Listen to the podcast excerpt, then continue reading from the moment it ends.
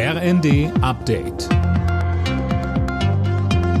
Stündlich neu. Auf den Punkt informiert. Ich bin Sönke Röhling. Guten Morgen. Die westlichen Verbündeten sind sich weiter uneinig, ob deutsche Kampfpanzer an die Ukraine geliefert werden sollen. Nach der Ukraine-Konferenz in Rammstein erklärte Verteidigungsminister Pistorius, er lasse nun erstmal prüfen, wie viele Leopardpanzer in Deutschland in den Beständen sind.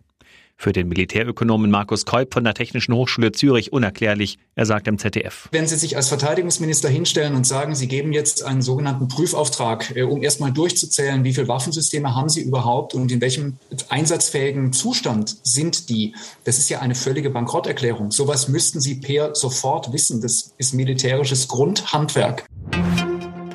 Vor dem Hintergrund des Ukraine-Kriegs fordern Bundeskanzler Scholz und Frankreichs Präsident Macron eine Stärkung der Europäischen Union. Europa müsse souveräner werden, schreiben sie in der FAZ. Daher brauche man höhere Investitionen in die Streitkräfte und die Rüstungsindustrie. Wer auf ein Paket oder einen Brief wartet, der braucht wohl weiter Geduld. Die Gewerkschaft Verdi hat angekündigt, auch heute soll bei der Deutschen Post gestreikt werden.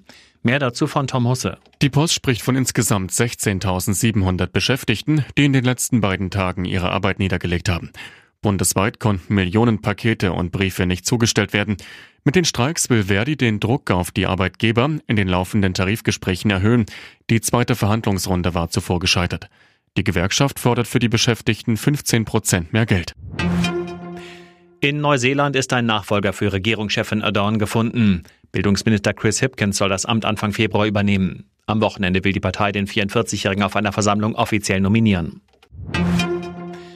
In der Fußball-Bundesliga ist die Winterpause vorbei. Am 16. Spieltag war Tabellenführer Bayern München zu Gast in Leipzig. Das Spiel endete 1 zu 1. Alle Nachrichten auf rnd.de